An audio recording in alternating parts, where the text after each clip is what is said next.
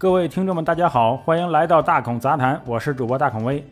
最近有媒体爆出一些自称宝妈的人，利用社交平台以每袋几十元的价格出售冷冻的人乳，哎，也就是人奶呀。卖家中有人称是买给缺奶的孩子喝的，有人称是相信偏方，用人乳啊敷脸祛痘，也有买家相信人乳可以大补，购买自喝。还不止于此，在中介的撮合下，还有尚在哺乳期的成人妈妈以一千五百元一次的价格，现场向成人客户出售新鲜人乳，就是当场挤奶、当场喝那种，还能包月。律师认为，在成人奶妈的交易行为中，可能涉嫌色情服务，从而触犯法律规定，面临行政治安处罚和刑事责任。这让我联想到2003年在长沙出现过的人乳宴，当时饭店老板用人奶作为原料，花了三个月时间开发出人乳鲍鱼、人乳河蚌、人乳鱼头火锅、人乳肚花、乳香啊藕片等六十多个菜品。据知情人说呀，该饭店年内还准备在啊这个深圳推出高达二十八万元的人乳极品宴，很多食客对着这些菜还是举筷不定啊，下不去嘴呀。当然，这种人乳宴早在晋朝就有了。这场宴席的主人名叫王继，宴请的是晋武帝司马炎。宴席上除了用人乳做菜之外，还有一道啊蒸乳猪。这乳猪吃的可不是猪奶呀，是人奶。你说说，听起来有多难受？喝人奶自古就有，说是古代富贵人家传统也不为过。毕竟中国人嘛，喜欢吃山珍海味。连鱼翅这种又没有营养又没味道的东西都能奉为珍品，区区人奶又何足挂齿呢？中国古人有个习惯，就是一旦富裕到一种程度，就开始研究吃新鲜玩意了。呃，还能为吃这些东西啊找出各种各样的借口和原因。对于人奶的药效也有诸多的记载，《汉书·张昌传》就记载这么一个故事：张昌曾是皇帝身边的红人。共做了十五年的丞相，年老退休后牙齿都掉光了，硬的东西吃不了。但是这人很会享受，靠吸食人奶养生。为了补足奶源呢，他总共纳了一百多个妻妾，这样不断的取，不断的喝母乳。他活到了一百多岁，哎，到后来儿孙满堂，自己都不知道呃生了多少个。人奶肯定不比牛奶差啊，论营养成分的话，所以这故事啊，并不一定是讹传。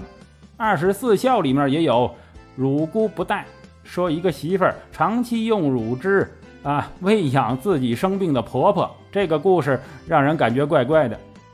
一个垂暮老人去喝年轻媳妇的奶水，让人尴尬之极。而且各地的二十四孝公园啊，都把这场景塑造成老人家直接吸吮年轻妇女的乳房，场面十分尴尬，细思极恐。